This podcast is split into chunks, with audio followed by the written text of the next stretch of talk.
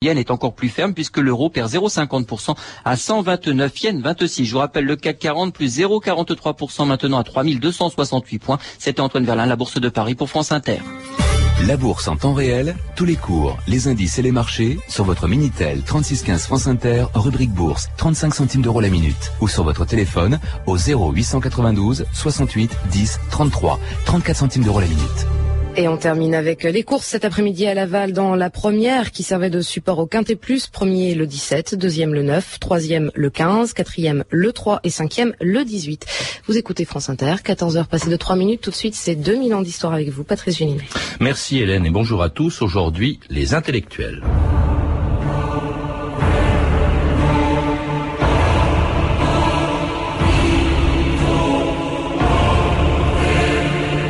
L'intellectuel est quelqu'un qui se mêle de ce qui ne le regarde pas. Jean-Paul Sartre.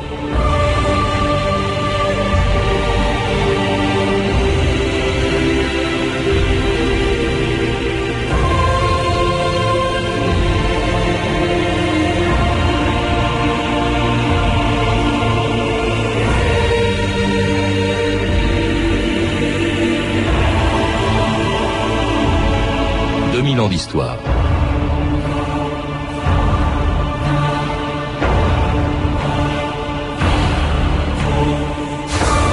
Depuis qu'on leur a donné leur nom à la fin du 19e siècle, les intellectuels se sont engagés dans toutes les grandes batailles idéologiques, politiques ou sociales de leur temps.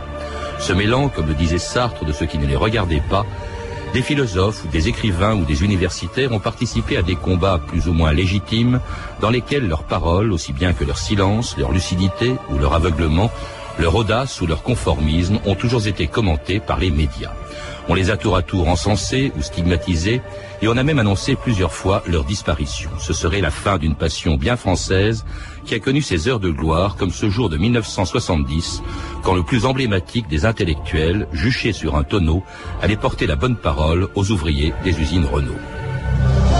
Camarades, je veux témoigner dans la rue parce que je suis un intellectuel et je pense que la liaison du peuple et des intellectuels qui existait au XIXe siècle, pas toujours, mais qui a donné de très bons résultats, devrait être retrouvée aujourd'hui. Il y a 50 ans que le peuple et les intellectuels sont séparés. Il faut maintenant qu'ils ne fassent plus qu'un. Non pas pour que les intellectuels donnent des conseils au peuple, mais au contraire, pour que ces masses prennent une forme neuve, et c'est pourquoi je vous dis, nous nous retrouverons certainement.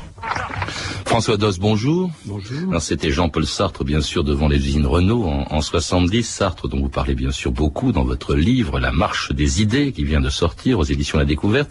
Un livre dans lequel, justement, vous rappelez cette formule de Sartre qu'on a entendue. L'intellectuel, c'est quelqu'un qui se mêle de ce qui ne le regarde pas. Alors c'est beau, mais c'est un peu court comme définition. Effectivement, je crois qu'on est devant un, obscur objet euh, intellectuel et la réponse euh, pour savoir qu'est-ce qu'un intellectuel nécessite de passer par l'historisation, enfin l'histoire des intellectuels. Car en fait, les intellectuels, c'est une construction sociale euh, historiquement différenciée. On, aura l'occasion brièvement de le voir. Euh, euh, vous avez des figures qui incarnent l'intellectuel très différentes selon le moment historique où on les prend. Et je dirais que l'intellectuel, il est un petit peu euh, entre deux pôles euh, de définition. Une définition, disons, plus sociologique, euh, fonctionnaliste, bien connue, qui est la division entre travail manuel et, travail intellectuel.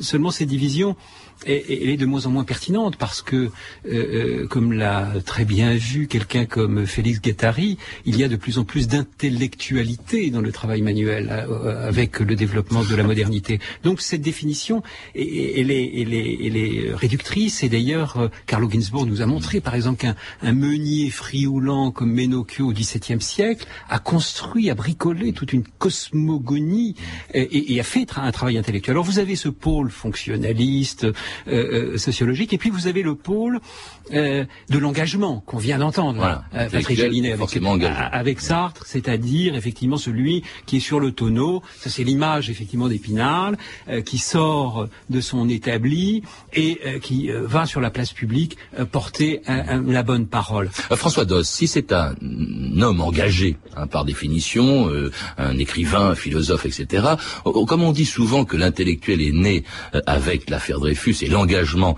d'Émile Zola, euh, si c'est un homme engagé, on peut dire aussi qu'ils existaient avant Zola. On peut dire que Platon et Socrate, qui se sont mêlés des affaires de la cité, étaient des intellectuels, de même qu'on peut dire que Victor Hugo, avant Zola, était un intellectuel en luttant contre Napoléon III. De même aussi euh, qu'on peut dire, c'est un historien du Moyen Âge, euh, qui est Jacques Le Goff, qui disait que le premier intellectuel, au fond, c'était Abélard au Moyen Âge, bien avant Zola. Tout à fait, vous avez absolument raison. Je, pense que même si le substantif n'apparaît qu'à à, à l'occasion de l'affaire euh, Dreyfus, euh, que les dictionnaires euh, sont absents du terme intellectuel qui n'est alors que avant euh, la fin du 19e siècle qu'un qualificatif. Euh, le, le- incontestablement, euh, les intellectuels, et Raymond Aron l'indiquait à propos de l'histoire des intellectuels, il parlait des scribes. Vous avez effectivement toute l'activité intellectuelle date de l'Antiquité, elle est historiquement différente. Je, je vous Et Voltaire, parce que j'ai oublié de le mentionner, Voltaire, quand il défend euh, Calas, c'est un intellectuel Voilà. Alors, euh, on, on- on- a sur la définition, euh, il y a une anecdote qui est assez drôle, mais qui est très significative, qui est euh, le moment de, de la création du, du CVIA, du Comité de vigilance antifasciste, en 1934. Vous avez à Bourges, dans le, euh, la, la- la maison des syndicats, des gens, des intellectuels. C'est un comité d'intellectuels contre le danger fasciste, contre le danger qui est apparu en- en- le 6 février 34, et qui se constituent, qui se mobilisent, et ils se disent mais euh, oui, mais qui est intellectuel? Où, on met la barre? Certificat d'études, baccalauréat, etc. C'est pas possible. Euh, euh, vous ne pouvez pas mettre une barre de diplôme ou autre à l'intellectuel. L'intellectuel, ils en sont convenus, ils sont arrivés à un consensus qui est le fait que c'est une forme d'engagement, une forme d'engagement dans la cité. On a un petit peu trop tendance en France à le prendre comme un engagement politique au sens strict du terme. Alors ce dont on est sûr, en tout cas, François Doss, c'est que le mot, lui, n'apparaît qu'à la fin du 19e siècle, quand en 1898, dans le journal L'Aurore, Émile Zola s'engageait pour la défense du capitaine Dreyfus contre la hiérarchie militaire qu'il avait accusé d'espionnage. J'accuse le lieutenant-colonel du Paty de Clam d'avoir été l'ouvrier diabolique de l'erreur judiciaire. J'accuse le général Mercier de s'être rendu complice, tout au moins par faiblesse d'esprit, d'une des plus grandes iniquités du siècle. J'accuse le général de Boisdeffre d'avoir eu entre les mains les preuves certaines de l'innocence de Dreyfus et de les avoir étouffées. J'accuse. Voilà le titre. En caractère d'affiche. Sur toute la première page. On tire à 300 000.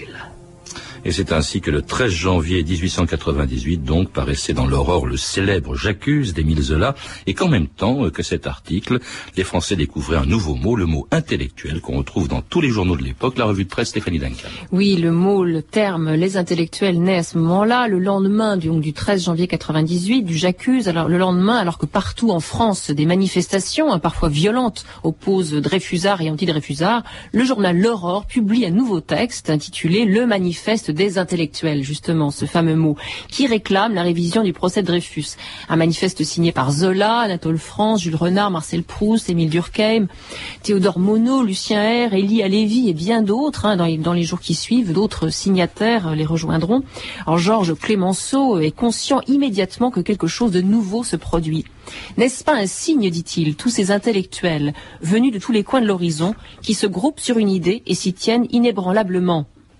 Pour moi, ajoute Clémenceau, j'y voudrais voir l'origine d'un mouvement d'opinion au-dessus de tous les intérêts divers, et c'est dans cette pacifique révolte de l'esprit français que je mettrai, à l'heure où tout nous manque, mes espérances d'avenir.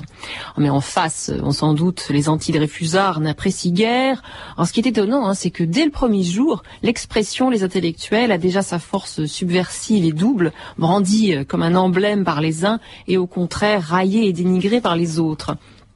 Ferdinand Brunetière, par exemple, le directeur de l'influente revue des Deux Mondes, s'indigne. Le seul fait, dit-il, que l'on ait créé ce mot d'intellectuel pour désigner comme une sorte de caste nobiliaire les gens qui vivent dans les laboratoires et les bibliothèques, se fait seul, dit-il, dénonce un des travers les plus ridicules de notre époque. Je veux dire, la prétention de hausser les écrivains, les savants, les professeurs au rang de surhommes. L'antisémite euh, Édouard Drummond, l'auteur euh, de La France juive, se déchaîne aussi contre, je cite, la reconstitution d'une oligarchie immorale et vaniteuse, prétentieuse et grotesque de gradés, de diplômés, d'agrégés, de docteurs. Mais la réaction à chaud la plus violente eh vient sans, sans, doute de l'écrivain nationaliste Maurice Barrès dans un article du journal, hein, un modèle d'anti-intellectualisme, vous allez voir. Ces prétendus intellectuels, écrit-il, sont un déchet fatal dans l'effort tenté par la société pour créer une élite. Ces génies malvenus, ces pauvres esprits empoisonnés méritent une sorte d'indulgente pitié analogue à celle que nous inspirent les cochons d'Inde auxquels les maîtres du laboratoire Pasteur communiquent la rage. Ces malheureux animaux, affirme Maurice Barrès, doivent être abattus ou du moins gardés dans des cages solides. C'est étonnant, hein, François Doss. Au-delà même de l'affaire Dreyfus, on sent que le mot intellectuel, dès qu'il apparaît, il divise très profondément. Il y a ceux qui, les, des Dreyfusards qui défendent Dreyfus, qui disent nous sommes des intellectuels, et puis les autres qui méprisent. Il y a un mouvement anti-intellectualiste assez étonnant, et d'ailleurs assez actuel aussi, hein, un siècle après. On a effectivement, euh, et les extraits sont parlants, hein, euh, euh, on n'a pas besoin de commentaires, les, les, on a un moment de cristallisation historique, où effectivement euh, l'affaire Dreyfus va servir de scène primitive, de schème matriciel à deux courants euh, intellectuels et, et, et, la tradition anti-intellectuelle. Euh, L'intellectuel, et avant même l'affaire Dreyfus, avait euh, dans certains courants euh, une connotation extrêmement négative. Hein. Euh, euh, il y a des, des, extraits extraordinaires sur le, des anachorètes de l'idée pure, des gens qui sont malades du cœur, qui n'ont pas assez de cœur, pas assez de sentiments, et qui sont donc d'une intellectualité coupée de toute réalité. Cette image-là va, va traverser effectivement toute une tradition anti-intellectuelle. Cela dit, j'accuse le manifeste des intellectuels et la riposte des, des, des anti-Dreyfusards c'est aussi la prise en compte d'un enjeu, d'un enjeu qu'on appelle tout de suite le parti intellectuel, et qui même chez les anti-intellectuels va, va se positionner comme intellectuel, parce que les pétitionnaires anti-Dreyfusards vont chercher eux aussi euh, des professeurs, des gens légitimes, euh, euh parce que... Et puis se proclamer eux-mêmes des se proclament eux-mêmes des intellectuels. Siècle, oui. Euh, euh, et vous avez là, effectivement, dans la figure de Zola, cette figure du 19e siècle où l'intellectuel porte-parole, c'est l'écrivain. Alors avec Victor Hugo, c'est Zola en, en l'occurrence. Alors après eux, ça va changer. Euh, François Doss, hein, à, euh, à l'époque de Zola, on se battait pour des valeurs universelles, les droits de l'homme, la justice contre la raison d'État. Puis à partir du début du 20e siècle, les intellectuels vont s'engager dans de nouveaux euh, combats lorsque, euh, entre les deux guerres, certains d'entre eux vont s'enthousiasmer pour la révolution russe et pour le pays, l'Union soviétique où elle s'est produite. Écoutez, dans les années 30, cet écrivain euh, Paul Vaillant-Couturier, directeur de l'Humanité. L'URSS est le seul pays où l'abondance ne risque jamais de créer la misère. Mais comment de pareils succès ont-ils été possibles Grâce à la démocratie ouvrière, expression de la dictature du prolétariat, grâce à l'émulation socialiste, grâce avant tout au parti bolchevique, au parti de Lénine et de Staline. L'URSS montre à tous les peuples en proie aux tortures et au désespoir de la crise la voie du salut, le régime de l'avenir. Défendez l'Union soviétique, l'URSS, c'est la jeunesse du monde.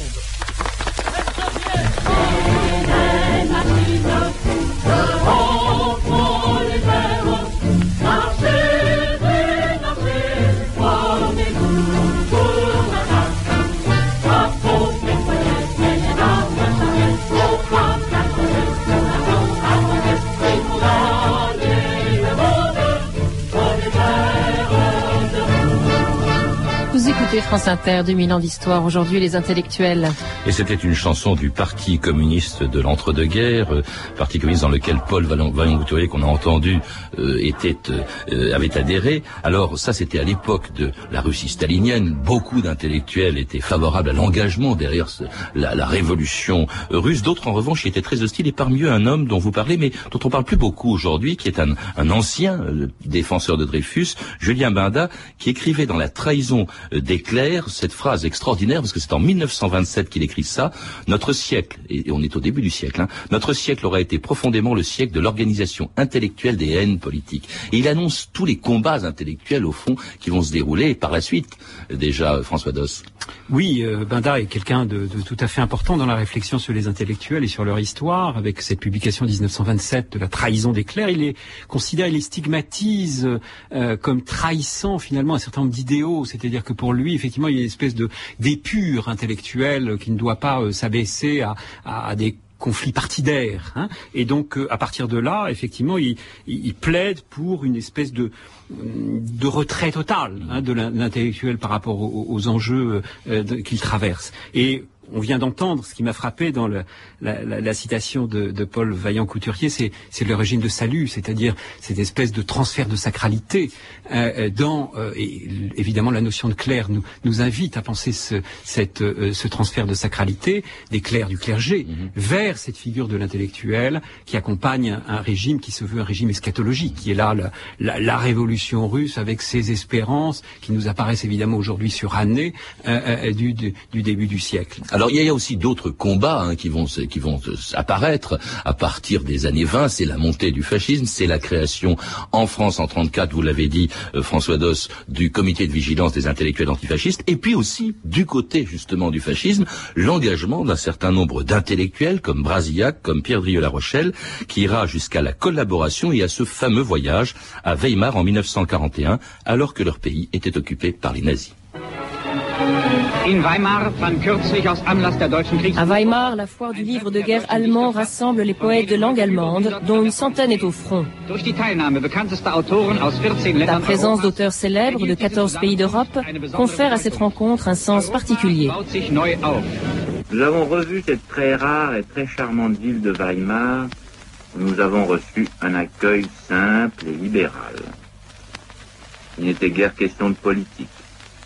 Les artistes comme les savants ont le privilège d'ignorer, ou plutôt n'exagérons pas, de feindre d'ignorer l'énormité formidable des événements qui se déploient autour d'eux. C'était Pierre Drieux-La Rochelle à son retour de, de Weimar en 41. François c'est quand même assez extraordinaire parce que là, c'est pas l'engagement, c'est le dégagement, c'est la politique de l'autruche. Il va à Weimar, c'est un grand écrivain français euh, qui est pro-allemand, euh, qui est en tout cas qui a collaboré comme Brasillac. Il voit rien. Ivoirien, euh, non. Euh, moi, mon avis, ce dit en tout cas. Euh, c'est ce qu'il dit. Cas, oui, il oui, mais pas d'engagement. C'est moins qu'on puisse dire. Céline dira aussi plus tard qu'il a rien vu, qu'il était non violent. Non, je, je pense qu'il y a là euh, ce que Poliakov a appelé euh, le bréviaire de la haine, hein, euh, dans tous ces écrivains intellectuels que sont effectivement Brasillac, Derieux et, et, et, les autres. Je vous rappelle quand même que euh, après avoir longtemps hésité, avoir cherché aux extrêmes une solution euh, à son propre malaise, puisqu'on sait aujourd'hui que Drieux La Rochelle a failli se suicider, a fait une première tentative de suicide à, à 7 ans, et que et, et que il, il, se suicidera finira par se guerre, suicider oui. à la fin de la guerre, euh, qu'il a quand même opté dès 36 pour euh, ce magnifique parti euh, fasciste nazi, qui est celui de, de, de, de Doriot, hein, qui est le, le PPF. Donc, euh, il prêche pas là le désengagement. Il est, il est absolument émerveillé par Weimar, comme il était juste avant-guerre émerveillé par Dachau, euh, où il a fait une, une, excursion aussi, et où il a, euh, il est ressorti en, en, en étant enchanté de l'admirable confort qui régnait à Dachau. Alors, en tout cas, après la guerre, évidemment, on n'en parlera plus beaucoup de, de ces, de, de Brasillac, Brasillac qui, qui, a été lui fusillé, Drieux qui s'est suicidé. On parlera même plus beaucoup d'ailleurs d'intellectuels de, de droite. Euh, L'heure est plutôt, pour la plupart d'entre eux, à l'engagement euh, derrière la Russie stalinienne. Toujours comme vaillant couturier entre les deux guerres, on ne voit toujours pas là non plus ce qui s'y passe. Bien sûr, François Doss. bien sûr, les là, intellectuels, presque tous de gauche, euh, non, non, là il y a un, un compagnon de route, quoi. un aveuglement euh, dont Sartre d'ailleurs est un, un exemple euh, paradigmatique, mm -hmm. un aveuglement total effectivement sur sur ce qui se passe mm -hmm. à l'est et, et, et, dans l'après-guerre. Mm -hmm. C'est vrai que l'après-guerre a éliminé totalement euh, la, toute la tradition intellectuelle d'extrême droite, et pour cause, qui s'est totalement discréditée. Mais euh, le XXe siècle a poursuivi, s'est poursuivi par, euh, là encore, une cécité assez complète. Hein, Alors, un aveuglement qui n'est pas partagé par tout le monde, il y a quelques exceptions, comme par exemple Raymond Aron, qui se sépare de Sartre en 1947. On l'écoute justement 30 ans plus tard raconter les raisons de leur rupture. Ce qui a fait la violence de la rupture, c'est que Sartre euh, s'est laissé entraîner au compagnonnage avec le Parti communiste par un mécanisme intellectuel que je comprends. Il déteste tellement la société bourgeoise et il n'a pas vu que la société soviétique comportait toutes les tares de la société bourgeoise, plus un certain nombre de tares supplémentaires. Alors, à partir d'une révolte fondamentale contre la société bourgeoise, il a glissé au compagnonnage avec le Parti communiste, et il l'a fait à l'époque du stalinisme, ce que je trouvais absurde, j'allais dire monstrueux, mais non, n'employons pas de grands mots, disons que c'était déraisonnable. Déraisonnable, le mot est un peu faible, hein, François Doss, même si Raymond Aron est gentil finalement avec ça, en, en parlant de déraisonnable. Oui, absolument. Hein. Alors, leur rupture, c'est quand même la grande figure de l'intellectuel qui n'est pas de gauche, c'était Raymond Aron entre les guerres, et leur débat, au fond, après la guerre plutôt, et leur débat, il a vraiment animé... Euh, il a euh, animé tout le siècle, hein, euh, c'est d'ailleurs une histoire que raconte euh, Jean-François Sirinelli, en, en, mettant en rapport ces deux normaliens euh, né autour de 1905, euh, se retrouvant en Cagne. on a là une unité générationnelle, une unité de, formation, et puis deux pôles politiques. Mais, mais ce qui les euh, relie, c'est la présence à leur temps. Hein, ce, ce prurite de l'engagement, parce que s'il y a compagnonnage du côté du Parti communiste de Sartre, il y a aussi compagnonnage de Raymond Aron du côté du Figaro, et, et, une cécité totale, vous me direz moins grave, d'Aron devant ce qui s'est passé en mai 68 en France. François Doss, depuis le début, nous ne parlons que d'intellectuels français, comme s'il s'agissait d'exceptions françaises. Dans votre livre, d'ailleurs, vous vous rappelez que c'est vrai qu'au fond, on s'est souvent demandé, est-ce qu'il y a des intellectuels en dehors de l'Hexagone? Tout à fait. Euh, cette notion fait rire, par exemple, nos, amis britanniques. Euh, on ne peut pas parler d'intellectuels en Angleterre sans, sans, rigoler. C'est une, c'est presque une insulte. Euh, c'est quelque chose qui est renvoyé au terroir franco-français. Je me suis interrogé, effectivement, en comparant un petit peu les, les cadres nationaux j'étais parti d'hypothèse d'une exceptionnalité française, parce que tout le monde regarde effectivement la grande tradition intellectuelle française, dont vous avez rappelé les noms euh, de, Zola, de Voltaire, mm. etc. Et, de Sartre euh, ou Foucault, mais euh, finalement, y regarder de plus près, l'hypothèse que je ferais, c'est celle d'une opposition, il faudrait développer, mais entre les pays latins et, plutôt de culture catholique et, les pays de culture protestante. Mm. Et il y a là effectivement, et aussi bien dans le monde germanique que dans le monde anglo-saxon, euh, une inexistence de l'intellectuel tel qu'on le conçoit dans les pays catholiques. Alors cela tient, et ça nécessiterait évidemment des développements, à cette notion de clair, justement, de transfert de sacralité. Euh, doit-on transférer cette sacralité sur la figure de l'intellectuel, lors même qu'on a peut-être une espèce de religion politique plus réussie, plus pacifiée euh, dans le monde anglo-saxon? Et autour du principal, du plus connu d'entre eux, l'emblème au fond de, de, tous les combats intellectuels, après la guerre contre la guerre de Chine, contre la guerre d'Algérie, et puis à partir de 64 contre la guerre du Vietnam, on écoute à nouveau Jean-Paul Sartre en 1966. Les Vietnamiens combattent aujourd'hui pour nous tous. Toutes les forces démocratiques et progressistes dans le monde entier doivent s'unir pour faire face et pour abattre le gendarme démesuré et arrogant du monde dit par euphémisme libre.